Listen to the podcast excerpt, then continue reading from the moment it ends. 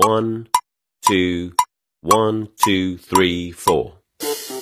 大社会，小新闻，新鲜事儿，天天说。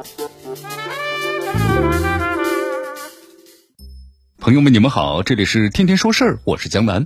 这二零一九年十二月二十九号下午的时候，西安市长安医院有名男子啊带孩子看病啊跳插队，结果遭到拒绝之后呢，竟然把护士给打晕了，期间还叫嚣自己是市政府的领导。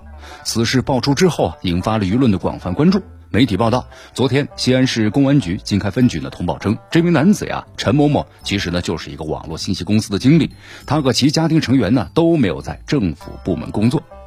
什么叫做是不做不死啊？这涉事男子就来了一个现身说法。你看，在暴力伤医话题近来颇受关注的情况之下，这打晕护士的行为本来就特别扎眼呐。更何况这事还掺杂了很多的爆点，比如说男打女，是不是恃强凌弱的场面？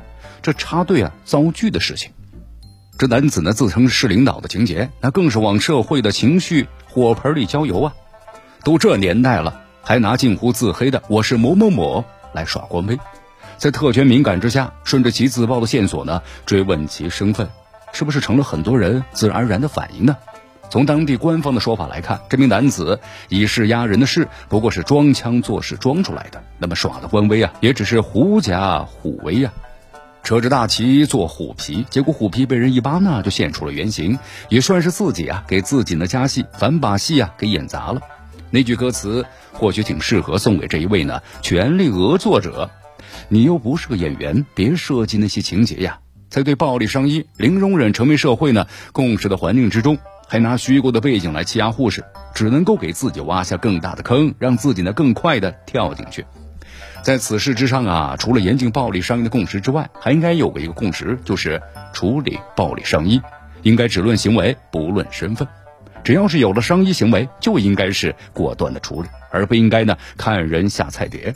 不管对方有没有权势在手，如果真的是公职员伤医，还应该是罪加一等，在法律惩处之外啊，要给予呢纪律处分。要而言之啊，在伤医等方面违法必究，应该对所有人一体通用。事实上呢，就在此事发生的前一天，这基本医疗卫生和健康促进法经过全国人大常委会表决通过，明确规定禁止任何人威胁和伤害呢医护人员的人身安全。这法律啊，刚对不准伤医进行了重申，这涉事男子就暴力狂对身边的女护士啊挥出了拳头，可谓是顶风违法呀。按理说呢，对于这样的恶劣行径，这医院方面的安保力量完全可以呢处置突发事件，快速反应，当场制服，而不用像涉事医院那样的柔性处理。医院科室的负责人、保卫科的人员到位之后呢，对男子进行劝说，哪怕男子不依不饶，对护士进行的辱骂并恐吓。而这个地方层面处置啊，应该来得更快一些。只要是认准了有伤医之举，完全可以呢先依法处置，再调查通报其身份，不必等到那四天之后再公布其身份，包括处理措施在内的调查结果。那么这样呢，既可以高效处置，彰显咱们零容忍态度，也可以避免呢给人处置还得看身份的想象。就在二零一零年一月一号的下午，北京大学人民医院的急诊科出现了患者家属因为排号多扬言砍医生的事件。警方赶到现场之后啊，迅速把其带走了，次日就通报了。那么这个患者家属呢，被依法治安拘留五天。相形之下呀，这样快速处理更能够在速度中呢彰显力度。